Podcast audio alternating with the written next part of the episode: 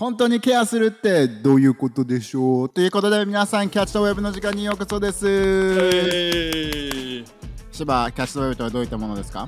キャッチ・ザ・ウェブはですね神様から学びそして自分たちが励まされより大きな将来へ、えーアドバイスを受け取って向かっていきましょうというチャンネルになってます。すごいボロめっちゃカミカミだったけど声が大きかったのでよくできましー、たできました。言えて偉い。ボディさんちょっと声大きいかもしれない。ちょっと調整しますね。はい。はい、でもそんな感じで今日もね、まさし、助け、手話の牧師さんとルールやっていきたいなと思うんですけれども、えっ、と、ターさん今日もあれですね、芝のカミカミ具合とカタカナ具合をチェックしていきたいですね。そうですね。今日もそこちらを楽しみにしています。芝的にはさ、そこを。なんかさ、改善しようとかさ、自分でこれはなんかさ、もうありのままでもう受け入れてるのか、ちょっと直したいなと思ってるのとか、なんかどう、実際どういうふうに思ってるの？どっちですか？その噛み具合の方なのかいや、カタカナ具合ですね。カタカナ具合に関してですか？いや改善したいなと思ってますね日々。あ、そうなんだ。そうですね。あのーまあそうですね。はい。なんだよ、まあそんな思ってない。ゃうともうカタカナ語使わないようにって考えちゃうと何も出てこなくなっちゃうね。面白い。思考がもうカタカナなのね。思考がカタカナですね。そうカタカナってどういうことだよ。思考カタカナ。すごいね。でもなんか今日話していきたいなと思ったのは、あの、ケアをするっていうのはどういったことっていうことをあの話していきたいんだけども、おちなみに何か皆さんはスキンケアとかされてるんですか？ターさんは？スキンケア。堀堀内さん話したいならどうですか？元気だったので。いやどうぞ。いやもう外に出たくてしょうがない犬みたいな。スキンケアしてますよ。あのえ何してんの？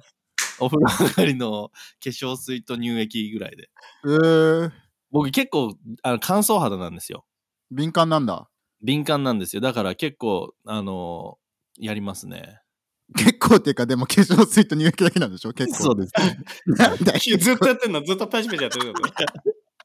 ずっとじゃないけど。あの、えー。毎日ちゃんとお風呂上がってそうやんないと痛くなっちゃう。あ、逆に乾燥しすぎて？うそうそうそう。なんか顔が張る感じ。ーん。ん。じゃあ冬とかも特にそうなんだね。乾燥し始めると。そう。そうそう。え逆にやってないの？みんな。え、ターさんは？あの俺も乾燥肌だから。なんかちょっとさ、なんでそんなな。んでそんなにバーンってきたかわかんないけど俺も普通に話すたち話す場になったから言わせてもらうと。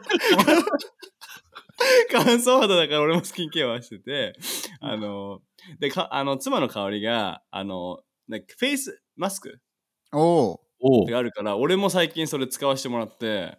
えー。おあれめちゃめちゃ。いいねあれねえ、それどれぐらいの頻度でフェイスマスクしてんの？えっとねさすがに香りのやつだから毎日やりたいけどできないから。やりたいんだ。やりたいんだ。人と人と会う日とかにやってる。めっちゃ。え、じゃあ土曜日の夜とかチャーチ前はもうフェイスマスクですか？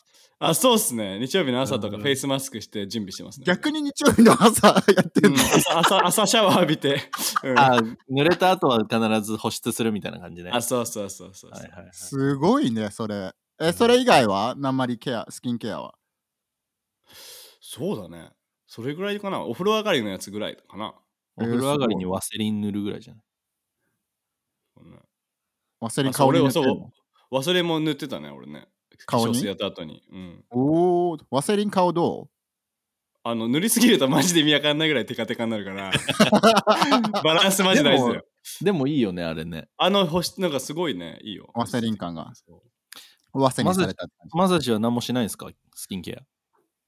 いや、でも、昔からやっぱお姉ちゃんがいたから、あの、ちゃんとケアをしなきゃ、あの、30代、40代になった時に打撃を受けるよって言われてたから、本当に中学生とか高校生ぐらいから 乳液、乳液？もつ薬、乳液。入いやいやいやいや なんでその3人の王たちはイエスにそれを入力 ジョンソンジョンソンですって。金金もつ薬乳液ありがとうございますって。いや、いつもそれ思っちゃうね、日本語で。そう、でも昔からやってたのと、最近はやっぱさ、あの、やっぱ奥さんパワーがあるなって思うの。奥さんがたまになんか目つぶってって言われて、昨日、一昨日ぐらいもスプレーされた。何かわかんないけどスプレーされる。何かわかんないものスプレーされた。何何って言ってんの？プシュって化粧水だったらしいけど。うんまあそんな感じでやっぱりケアしていくのって大事だなと思うんだけども、やっぱりそのリーダーシップ的に、あの、すごい切り替え方だなでもリーダーシップ的にやっぱり、あの、やっぱ教会内でのリーダーシップとか、まあ、特にそこに特許をしていきたいなとは思うんだけども、うん。人とやっぱりさ、あの、関わる仕事、関わる役割だからこそ、人をケアするっていう意味合いっていうのがあるとは思うんだけれども、うん。みんな2人にとっては教会のリーダーってやっぱりお世話をするケアをしていくっていう芝的にはさイメージって強かったりするのかな？そうだね。なんか自分がさそのクリスチャンになって 牧師っていうねものをこう考えたりとかあとまあリーダーっていうものをなんて言うんだろうな自分がなる前に持ってた考えというか、としてはやっぱり自分自身の人生に対しての、まあお世話お世話っていうのかな？なんかこうね、うんうん。手取り足取りこういろいろ教えてくれてケアしてくれて気にかけてくれるような存在なのかなっていう、うんうん。そういうケア、うん、結構思ってた。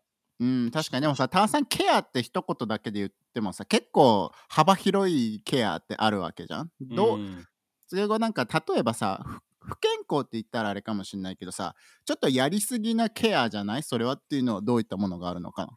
うん、そうだね。なんかケアって言っても人それぞれでさ捉え方が違うなっていうさ、うん。一つの単語なのかなっていうのがあるけど、一つ行き過ぎだなって思うのはやっぱりその人が気にかけてる以上にその人の問題を気にかけてしまったりとか、うんその人にあのなんていうの？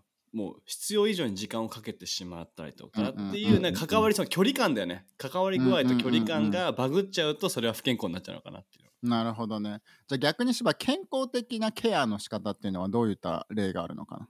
まあ、ぎまあ今のその反対じゃない。こうその人のことを気にかけながらもその人の問題その人が考えてることを自分のものとはしすぎずに、まあ客観的にこうアドバイスしてあげるだったりとかあとまあうんうん俺たちクリスチャンねイエスを信じる者としてその人のために祈ってあげるだったりとか、うんうん。やっぱそういうある一定の、まあ、距離感と関係の中での、あのその人にをこう思ってあげることなのかなっていうのはうんうん。思う。うん。でもさ、ターさんたまにさ、あの、ライフハウスはやっぱりさ、新しい人がいっぱいいるわけじゃん。で、来てくれて、神様のことを知り出して、ジャーナルをし始めるって素晴らしいことだとは思うんだけども、うん。そういう風になって、なんか、結構そこが目注目を浴びることがあるかもしれないけど、うん。ライフハウスでそうしたら、長年教会に来てくれてる人とか、あのクリスチャンの人のことをケアしていないのかな。どうでもいいケアをしていないになっちゃうのかなそうすると。そうだね。なんかそのじゃあ新しい人にずっと目がいっててずっといる人たちに目がいってないっていう捉え方っていうのがまあ、うん。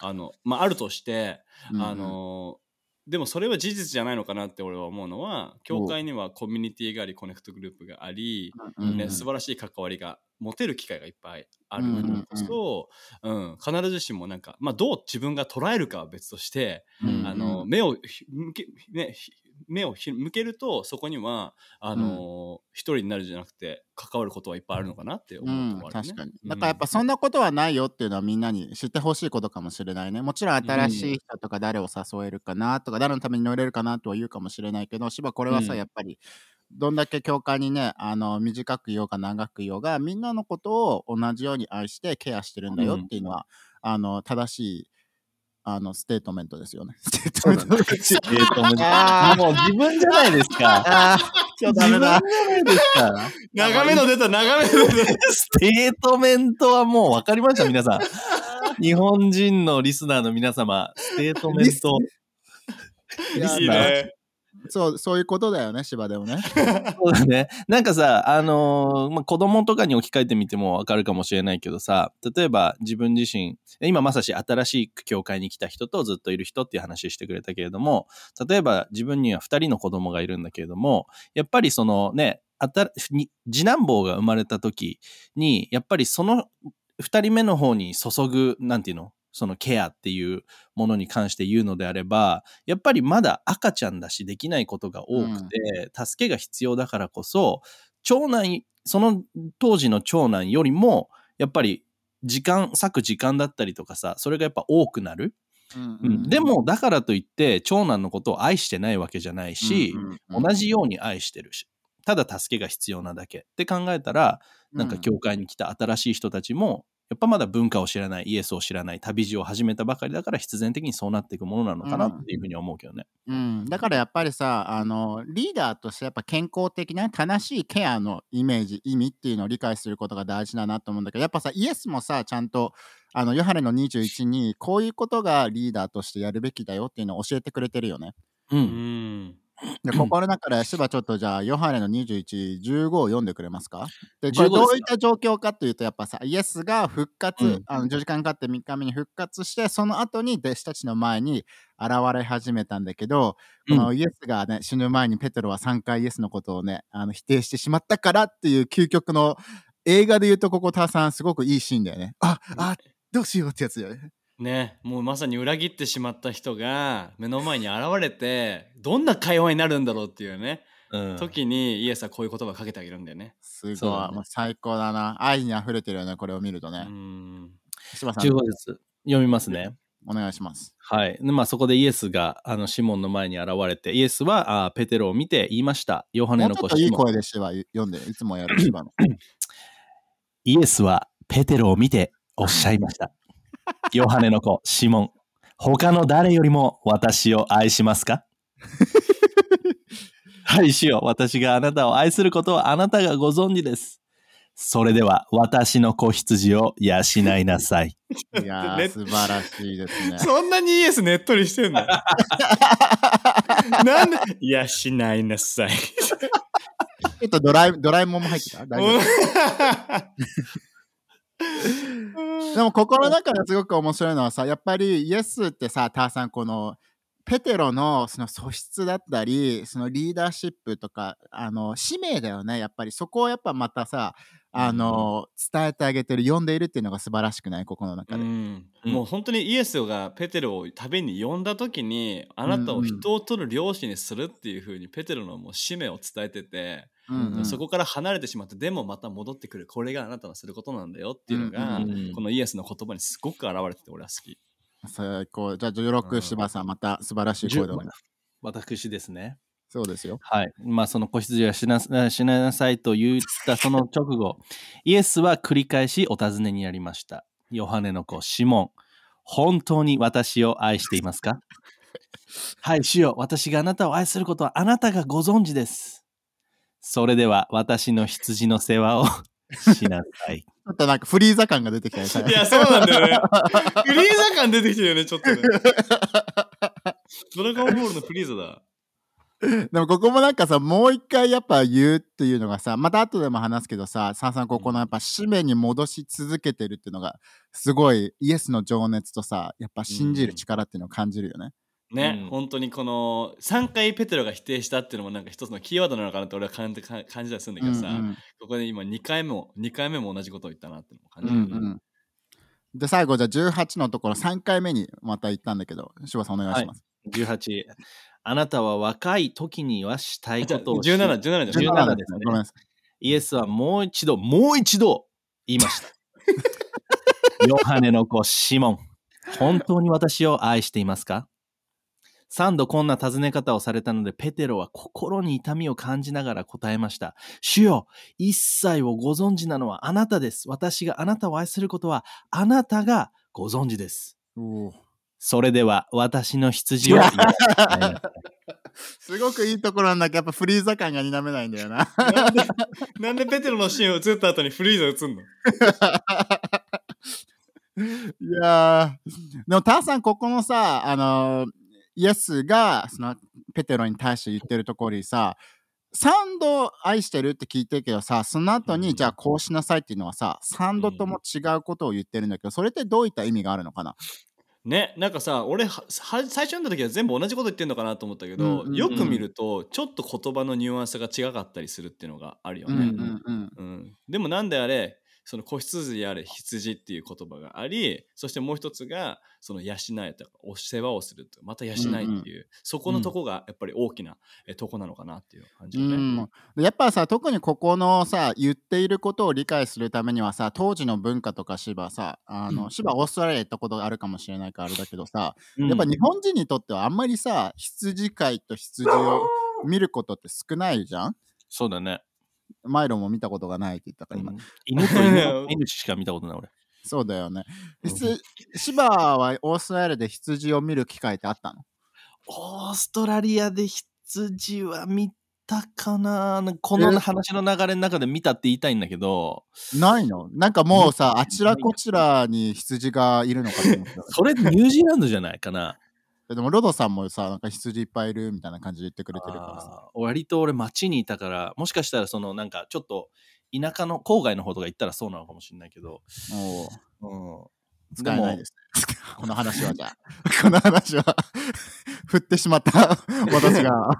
すいません、あの、み見たと、あの、言いませんでした。今ここで、あ、見たよって言ったらもう100嘘だからね。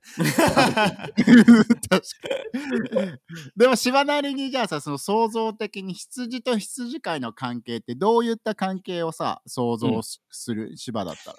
でもね、羊飼いは見たことあるんですよ。オーストラリアじゃないけれども、違う国で、あの、どこの見た国ですことかそれは。えっ、と、インドですね。インドで羊飼いいるの？そう。でもあれは羊飼いではなくて、ヤギなんですけど、でも、その、わかる？でも、その、いわゆる羊飼いの格好してる人たちだよね。大丈夫ですかこれ？でも、なんだっけ、質問は。羊と羊飼いの関係？うん、な関係性的に。でもやっぱ羊飼いっていうぐらいだから羊の行き先だったりとか、あの草が生えてるところに連れてってあげたりとか、うんうんうんやっぱそういうなんて言うんだろうねこう手取り足取りさまざまなものを羊に教えてあげるのが羊飼いの役割なのかなっていうイメージは持ってる。うん。やっぱりさ、ターさんの好きなさ、詩篇の23の中でもさ、羊飼いの役割とかピクチャーっていうのをさ、結構あの詳細的に書いてくれてるとは思うんだけどさ、うん。ターさんがそこから受け取れる羊のさ、役割羊飼いの役羊に対しての役割、世話をするってどういったものがあると思う？そうだね。詩篇の23編が前半が本当に羊飼いの話してて、ね、神様は羊飼いで、だから自分に足りないものはないっていうまあイエスのピクチャーなんだけど、その月で役割が書いてあるのがひ私を緑の巻き場緑の芝生の生えてるところに連れてってくれて、そして水のあるところに連れてってくれるっていうのがあるんだけど、羊飼いの役割はその羊が健康的に生きれるように、うんあのいい導きをするっていうのがあのすごく役割なのかなっていうのが読み取れるよね。うんうんいいね。導きながらさ、ひ時にはさ、羊飼いって守ってあげ、羊のことを守ってあげるっていうのも役割的に入るのかな？うんうん、その後にあの死の暗い谷を通る時もあっても私は恐れることはありません。なぜなら、うんうんうんあなたが共にいて、あなたの無知と杖が私の慰めですって書いてあるんだけど、なんかその羊飼いはその杖とか無知を持って、そのみ導きながら、あのそして外敵からも守るっていう役割があるんだよね。うん、確かに。でそうなると、そこのコンセプトを自分たちの芝居、リーダーシップとか、うんあの、まあ、牧師の人は牧師、牧会をするっていうことかもしれないけど、人を導くっていうわ、役割の中で、それってどうやって適用していく、どういったものがさ、いいピクチャーになっていくのかな？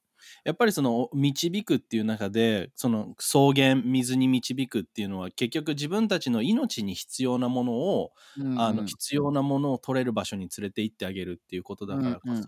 やっぱり俺たちの人生の中でね、あのイエスは、ね、人はパンだけで生きるので神様の言葉によって生きるっていうふうにも言ってるように、やっぱその神様の方向神様の言葉をどういうふうに食べたらいいのかとかさ要は聖書をどのように読んだらいいのかジャーナルどのようにしたらいいのかとかやっぱり自分たちがそのイエスに近づいていくために、ねイエスとの関係をさらに力強いものにしていくために、まあ、日々こう教えてあげるっていうのがあの牧会していく中で羊飼いうんリーダーとしての役割なのかなっていうのは俺は思ってる。うん。確かに。たさんあれだもんね、その羊飼いってやっぱりさ、子羊、うん。最初のところのさ、うん。あの、イエスがペトロに言ったさ、子羊を養いな、世話をしなさいっていうところもさ、うん。羊飼いってでも直接あれだもんね、あの、あーんってしてあげないもんね。羊 羊に、子羊にもね。まあ、羊に対してだったら「めー」かもしれないけどね。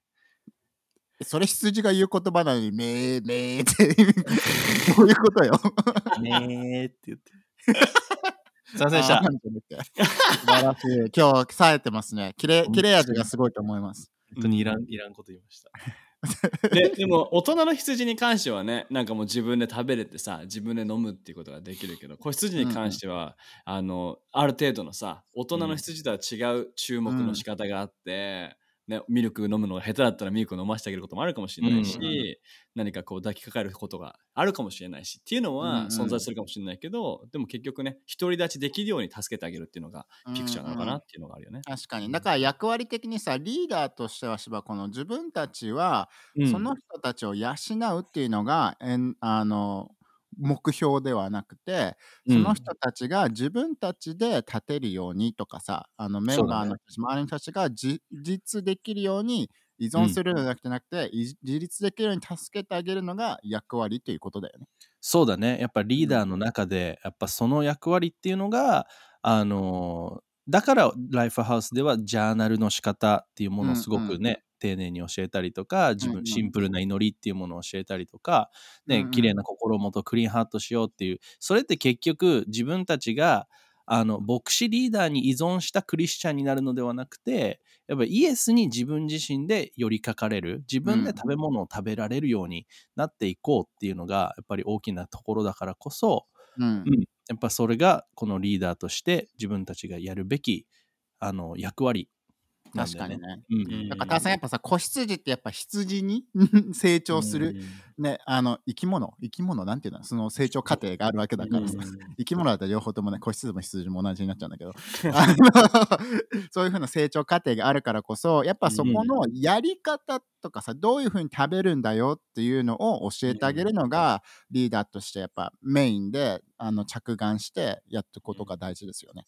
そうだね。やっぱりなんかリーダーとして自分がやんなきゃ自分が助けなきゃって思ってしまう時ってあるかもしれないんだけど、うんうんうん。自分が解決策になるんじゃなくて、うんやっぱイエスが解決策だからこそそこに行けるような生き方を教えてあげるっていうのがいいリーダーのピクチャーだよね。ううんん。うんじゃあさそこの中さ次のところではさ芝さあのうん。子羊を世話をしなさい、子羊を養いなさいからさうん。17のところ、16でしょ？17のところではさうん。羊の世話をしなさいにさ羊に成長してるわけじゃん？これってどういった変化があるのかな、イエスがペテロに言った中で16節、えー私の羊の世話をしなさいっていうところ。さあごめんね16そうそうそう、うんうん。最初は子羊を養いなさいからここ16ではさ羊の世話をしなさいに変わってるわけじゃん。うん。それってどういったや、ね、リーダーシップ的な役割であったり、イエスの意図っていうのがあるんだろやっぱりその子羊の頃っていうのは手取り足取り、ね、教えなきゃいけないこともたくさんあるかもしれないけれども、今度羊の世話をしなさいっていう風になったら、うんうん。やっぱりねある程度その人が成熟していたりとか、やっぱそういうところにこう来てると思うからこそ、ね、別にそこに関してこう手取り足取り何かをやってあげるっていうよりかはやっぱりその正しい導きっていう意味での、あのーその人のために祈ってあげるその人に教えてあげるっていうこと、それをより実践していってねっていうのを多分イエスはペテロに求めてるんじゃないかなっていうのう。は思うね。うん、確かに。だからここ面白いよね、ターさんね。ひ子羊ってところからやっぱりここも羊っていうやっぱその変化、うん成長があった中で、でも両方とも教えなさいっていうのと世話をしてくださいっていうのがね、イエスの思いなんだよね。ね、そうだね。だから本当新しい人にフォーカスしてるだけじゃなくて、ずっと共に進んでる旅を進んでる人たちも世話をしなさいっていうのがね、うんうん。なんかすごくいいピクチャーであるよね、ここね。ね、で最後に17のところでさもう一回、まあ、3回目だからなんだよってなってるかもしれないけれども、それでは私の羊を養いなさいってやっぱ世話をしたり養えってところがタワさんここにも書いてあるけどさ、うん。世話をするのと養うの違いって何かあるのかな？ね、世話をすると養うの違いはやっぱりこの養うに関してはさっきの子羊もそうだけどさ、あのー引き続きやっぱりこうイエスのとこに行けるようにそこからうん。命を得ることができるようにっていうのうんを助けつつ、で世話をするって時には怪我をしちゃったりとか、うんうん。病気になっちゃったりとかあとど、うん。沼にはまってしまったりとかっていうね確かにね。そういう人生の羊の人生にもタフな時ってあると思うんだけど、うん。その時に羊飼いは特にフォーカスしてこう、ね、そのシーズンを共にこうひっくりの引っこ抜くひああげたり運んであげたりっていうのがあると思うけど、やっぱり人もねそういう時はなんていうのあきついんだねじゃあバイバイじゃなくて、うん。そのシーズンきついからじゃあこの集中して一緒に乗ろうみたいなね、うん。そういったような部分のピクチャーも存在するのかなっていうのが確かにね。ね。それをさ、うん。なんか羊が怪我しちゃったりとかさな例えばもしかしたらそこまでさ牧草がないからちょっとこっちだよってもうちょっとケアをしながら食べさせてあげるということはあるかもしれないけど、それってさ千葉この現代社会においてはどういった光景に当てはまるのかな、なんか例えばすごくねもう本当に怪我をしちゃってさ自分で何かね、お金を稼ぐことが今できないっていう状況だったりとかさ、あるいは何かこう人生の中で本当に何かを失ってしまったね、うんうん。それが大切な人かもしれないしあの、まあ、何かは分からないけれどもでもそういう人自分たちの人生の中でもさ本当に助けを必要とするシーズンっていうのがあの俺たちもあると思うし俺たちの周りの人たちもあると思うんだけれども、やっぱそういう時にここでね養う世話をするっていう言葉の中の違いを見てみるとするならばやっぱりそういう時に直接的に何かをこう施す助け方だったりとか、うんそだから時にはそういう形でのケアっていうものもしてあげる必要があるよっていうところだと思う。うんうんなんかやっぱさここで面白いのさやっぱ新約聖書が言っているケアっていうのとさあのよく自分たちが使うケアっていうの結構違うよねターさんね。うん、やっぱりねこのケアっていうとリーダーがもっといっぱいやんなきゃってイメージにね勝手になってしまう時ってあったりするかもしれないけど、うん。実際にイエスがペトロに指示してること教えてることっていう またそのギャップがあるよね本当に。ね、確かになんかそこのさやっぱケアしてほしいだってもっとケアをしなきゃってなるとさ芝結構今のニュアンスとかで言ってしまうと、やっぱ時間を過ごしてよとかもっと自分に注目をしてよとか、うんもっとなんか結構自分自分その時間軸っていうものが発生してしまうかもしれないけども、必ずしもそうではないよっていうことだよねここではね。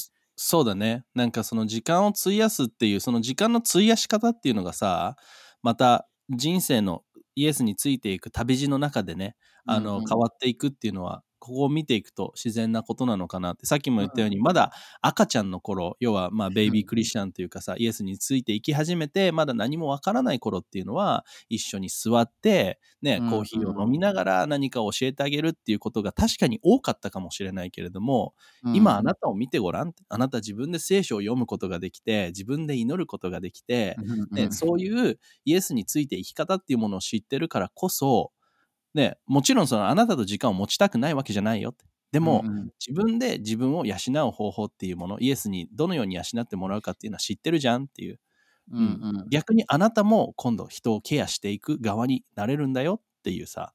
うん。やっぱそういうフェーズがあるのかなっていうのは思うね。だからさやっぱターさんやライフハウスではさリーダーの役割っていうのはあのシンプルに教えて祈ることだよっていうそれがケアなんだよっていうふうに言ってるけどさ、うん。やっぱりでもそれが究極的なさその人のことを愛して思った上でできることのケアだと思わない？いや本当にそう思うね。あのじゃないとカウンセリングっていうものになってしまうんだよね、うん。なんかその人の悩みをひたすら聞いたりとかしてで分かるよ分かるよっつって じゃあまた何かあったら私のところに話しに来てねっていう風になってしまったりすると、うんそれってどっちも健康じゃなくなってしまうっていうか相互依存してしまって、うん。うん本当の解決がない。同じ山を巡ってしまうようなものあるけど、うん。でも教えて祈るっていうのはやっぱり神様の言葉に答えがあって、うん祈りには力があって、そしてそこから得られる満足感とブレイクスルーとか力ってうん。人から来るよりも全然いいものっていうのがあるから、うんうんうん。だからこそここには俺はあの教会でこれを大切にできてていいなってすごく思うね。確かに。だからさやっぱ人とかリーダーにとかまあ牧師に依存するのではなくやっぱ神様に頼るっていうのを教えることこそが、やっぱり究極のケアだからこそ千葉このリーダーにはそこにやっぱ自信を持ってほしいっていうかさなんかもっとやらなきゃっていう気持ちとかもっと時間過ごしてよとか、ケアしてよって言われる声がもしかしたらあるかもしれないけどそのシンプルに教えて祈るっていうことだけが究極のケアなんだよっていうのを自信を持ってほしいよね。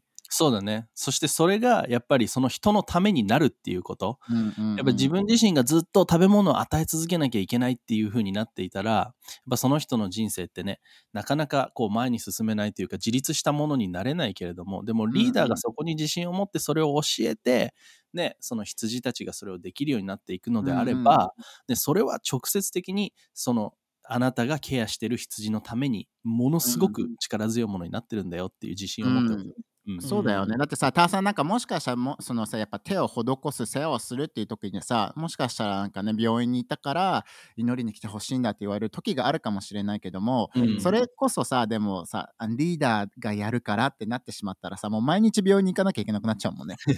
もうその病院ね、もうもちろんさ、そういうふうに牧師が訪れるケースっていうのはいっぱいあるんだけども、うん。でもその人、それが牧師だけの役割になってしまったら、うん。本当にもう病院を巡回する人生になるようなね。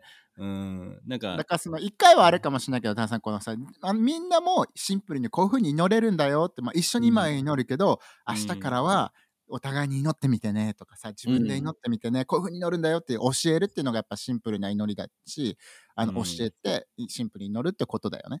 うん、そっちの方がね、絶対にそっちを体験したらそっちにはまるぞっていうのはあるよね。そっちを知ったらすっごいいい、あの自分でわかるはずっていうのがあるよ。うんうんうんうん。だからこそやっぱ芝そのさ自立をさせてあげる自分で食べられるとかさ、うん自分であのまあ英語で言うとさ self feeder って言うけどさ、うん。自分で神様の言葉を食べれて消化できて、うん。起用できるっていうところにやっぱ連れて行ってあげる見せてあげる教えていってあげるのが究極的なリーダーのあの、まあ、クリスチャンのあのコネクトグループだったり牧師の役割だよね。そうだね。で、それをやっぱり、それ、じゃあどうやってやったらいいの？いや、それがジャーナルを教えること、シンプルな祈りを教えてあげることなんだよっていう、そこにたどり着くよね。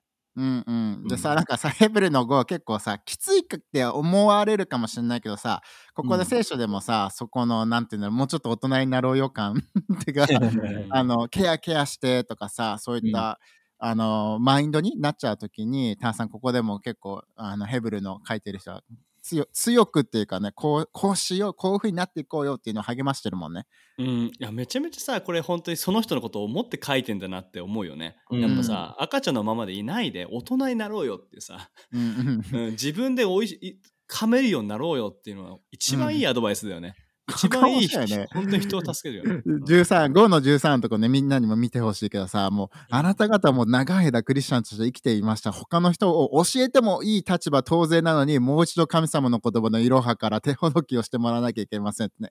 固形物を食べるまでに成長せずにいつもミルクばっかり飲んでる赤ん坊のようですってさ。すごいやっぱりさ強いけど芝これってやっぱりさ神様の思いとかやっぱ弟子訓練っていうのは、まず最初にねその固形物が食べれないから牛乳を、ね、ミルクから始まって、うん離乳食から始まって固形物になるかもしれないけども、子羊が羊になったようにみんな成長するのが目標で、個人的に関係を築くのがゴールなんだよってことだよねこれね。そうだね。ここにやっぱ神様が俺たちとそのパートナーシップというか関係を持ちたいっていうもの、ね、うん。それがここからすごい伝わってくると思うし、うんうんでそしてやっぱりこう人々をイエスに導く中での一つのゴールとしてやっぱりその、あ赤ちゃんっていうところからね、うんうん。その硬いものを食べれる成熟した状態っていう成熟したイエスについていくものっていうところに導いてあげるのがやっぱリーダー牧師のあのうんもしこれを聞いてるのがリーダー牧師の人たちがいるのであればそれが私たちの役割なんだよっていうところをうんうんうん。こうしなんていうの握りしめる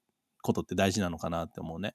でそこにやっぱさ喜びを見つけるってこともたくさん大事だよね。そこのさ新しく来た人とかその最初はあの牛乳ミルクを飲むのがやっとだったけど一人で食べれるようになったんだっていうのはやっぱ自分うまく教えれたんだなとかその人が神様と個人的な関係を築きながら成長してるんだなっていうね証でも生きる、生きる証だよねそれこそね。いや本当にねそれを見た時の喜びは一度味わったら本当にもうねもう前に戻れなくなるよね。なんか本当やっぱり誰かが自分ありがとうありがとうっていうよりもその人がわ神様って素晴らしいわっていう。うん。もうイエスの言葉を聞いて俺は生きていくって イエスのために生きていくって決断をして生きていく姿を見ると、うん。わこの教えて祈ることにはもう自分ができる以上の力があるんだなっていうのを体験できるから、それは大きな喜びだよね。まあ、さ人間的にもさ考えたらさその赤ちゃんの頃をあんしてあげるのやっぱ可愛いとかさこれしかできないか、こうやってじゃ食べれないからって思うけどさ僕34歳だけどさ34歳のおっさんがさあんしてって言ってたらやばいよね あーんはいはいはいあーんってねきついきつい確かにね。それこれ、ヤコブのこの言葉出てくるよね。もう大人になってくれよって。自分で食ってくれよって。食べれるでしょってね食べてるはずなのになんでまだそういう風にね。うん。あのなんかこれがやっぱさ正しいケアとかさあの言葉のなんかさなんて言うんだろう。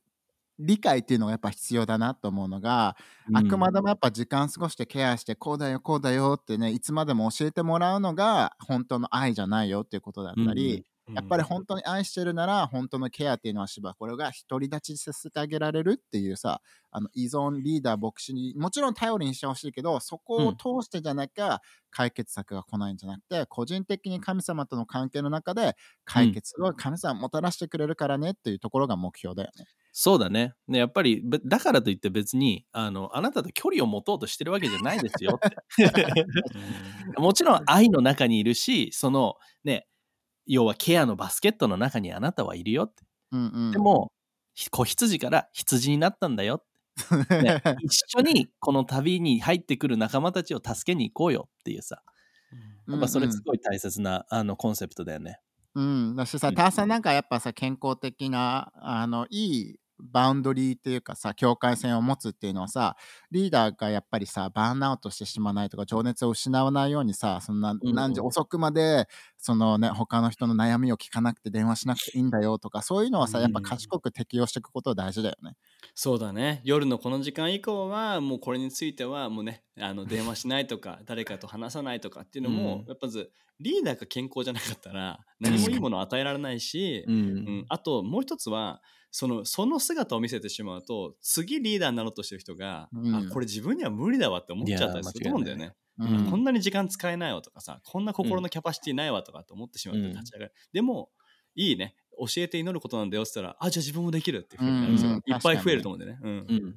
だからそういったさ、やっぱバウンドリーが持ってるからってしば、その人のことをケアしてないってわけじゃないんだよね。気にかけてないってわけじゃないよね。もう断言します。そんなことはありません。うんどういったことリーダーリーダーたちはやっぱりねどうであれその人のことを愛していて気にかけていて、まあ、いわゆるそのケアをしている、うん。うん、でもあなたは今そのなんていうの？違うフェーズにいるというか自分で食べれるフェーズにあるっていう、うんそこに逆にそうなもし自分があれ最近ケアしてくれてないのかもっていう思いをちょっと持ったのであれば逆に自信にしてみてほしい、あそれってきっとリーダーがあ私はもう自分でご飯を食べれるっていう風にうんうんうん。確信してくれてるんだとかさ信頼してくれてるんだっていうさねそこのフェーズに入ったんだなっていうもしかしたら一つのサインなのかもしれないよね。うん。だしさ、ささなんかまた違う、これはさ、あのトピックになっちゃうのかもしれないけどさ、そこがやっぱりさ、あの、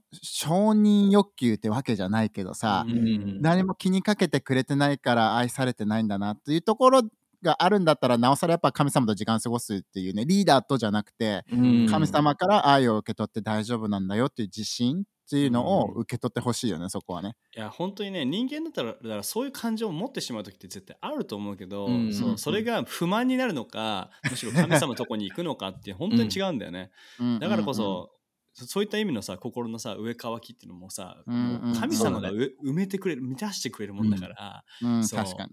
そうだからそれを人に求めるっていうのがねまた違った答えになっちゃうんだよね。うん。ね、うん。確かに。だからやっぱさ、まとめて今日の話を言うとさ、その世話をする、いやイエスがペテロに言ったように、神様は自分たちにリーダーとして世話をしたり、養って、子羊から羊に成長できるように、あのライフハウス的な考えではね、シンプルに教えて、聖書の言葉を教えて、ジャーナルを教えて、シンプルな祈り、そしてクリーンハートを教えながら、自立できるように、ね、リーダーじゃなくて神様との関係を築けるように助けてあげるっていうのが、あの自分たちの役割ってことで大丈夫ですか、皆さん。いいですね。最高です。シンプル。はいシンプルですよね。だからそんな感じで皆さんいいなと思ったら、えーといいねとか高評価とかね、あのこれぜひみんなにシェアしてほしいよね、助けても。結構いい話を今日したと思うんですけど、どうですか？いや本当そうだと思います。あの聖書が言ってることを俺たちはやってます。今日すごく聖書的だったね。いろんな噛み砕いてね。だからねあのね、こんな感じでいいなと思ったら他の人にもシェアして、次回のエピソードで皆さんに会えるのを楽しみにしています。またねバイバイ。さざ波コーナーに行っちゃいますか？じゃあ。え来まいしたねターさんなんと今日すごいビッグニュースがあるんです。えー、何ですか？あのハードル上げちゃっていいですか？お願いします。今日のさざ波は間違いないと堀内さんが先ほど言っておりました。今日はさざ波トークという名前で合ってるのかっていう感じですよね。確かに。変えた方がいい。ビッグウェーブにする？今日。今日ビッグウェーブにしよっか。世紀に一度のビッグウェーブ。ビッグウェーバー堀内来ちゃいました。おでも最近調子いいからね、芝ね。ね、結構いいですよね。やっぱ子羊から羊になった感があると思う。ああ、なるほど。助けからの、あの、あれが変わったもんね、フィードバックがね。変わりましたね。いい意わかんないけど味で変わったの。わかんないのかい。わかんないんかい。わかんない。なので、ちょっと芝行っちゃいますかじゃあ。僕もすごく楽しみです、これは。うん。あのーまあ、うちの嫁最高っていう話なんだけど、いいね、いいね。あのーまあ、うちのよ嫁さんがね、あのーまあ、芝ね、いろいろ忙しい仕事してくれててね、忙しくてね、あのー朝、あの、私よりもちょっと長く寝てていいよっていつも言ってくれるのね。でえーで、優しい。6時半に、あのー起きてくれれば OK だよってうん言って。で、あの、アマンダは大体ね、あれ何時なんだろうな。結構朝早くに起きるんだよね。でそうなんだ。6時半に起きていいよって言われたから、まあ自分アラームとかセットせずにさ、あの、いつも寝るわけよ。た、だ、うんあのーその、もう本当に優しい愛なんだけれども、6時半に起きていいよっていうのは。ただ、あの、毎日4時半とか5時ぐらいに、アマンダのアラームが鳴るのよ。で、そのアラそのアラームが、あのね、なんかね、まあ、変な音のアラームなんだけど、なんか、クワンクワンクワンクワンみたいな音が鳴るんだけど、あのどうやら彼女はそのアラームのアプリをサブスクしてるらしくて。で、あの、毎朝ね、クワンクワンクワンってなるとアマンダが、あ、やばい、やばいみたいな感じでこっちでこう、ブツブツ言いながら起き始めるのよ。で、うんうんやばいやばいって言って、止めればいいじゃん？アラーム。うんでも、なんか暗い部屋の中で、なんか黒い影が、そのベッドのね、片隅でさ、こう、動くわけよ。うん。止ま止まらないわけ。うん。えな、なんなん、なんなの？と思って、何してんだろうな？と思って、パッて見たらスクワットしてんの。えで、な、何してんの？って言ったら、このアラーム、スクワット5回しないと止まらないアラームなのって。どういうことそれ。だから6時半まで寝てていい優しさがあるんだけど、ろ5回スクワットしないと止まんないから結局起きちゃうのよ、俺。4時半で。でもうちの嫁最高っていう。素晴らしい。いいです。ね。いいエピソード。いいですね。母さん、これ何サザナミ、何ウェーブになるんですか？これはもう、中波じゃないですか？おおいい波だったと思いますよ。いいい波だね。やいや、本当にいい波だったと思う。リップサザナミではなかった。サザナミではなかったよ。うん、よかった。面白い。そういうアプリがあるんだね、でもね。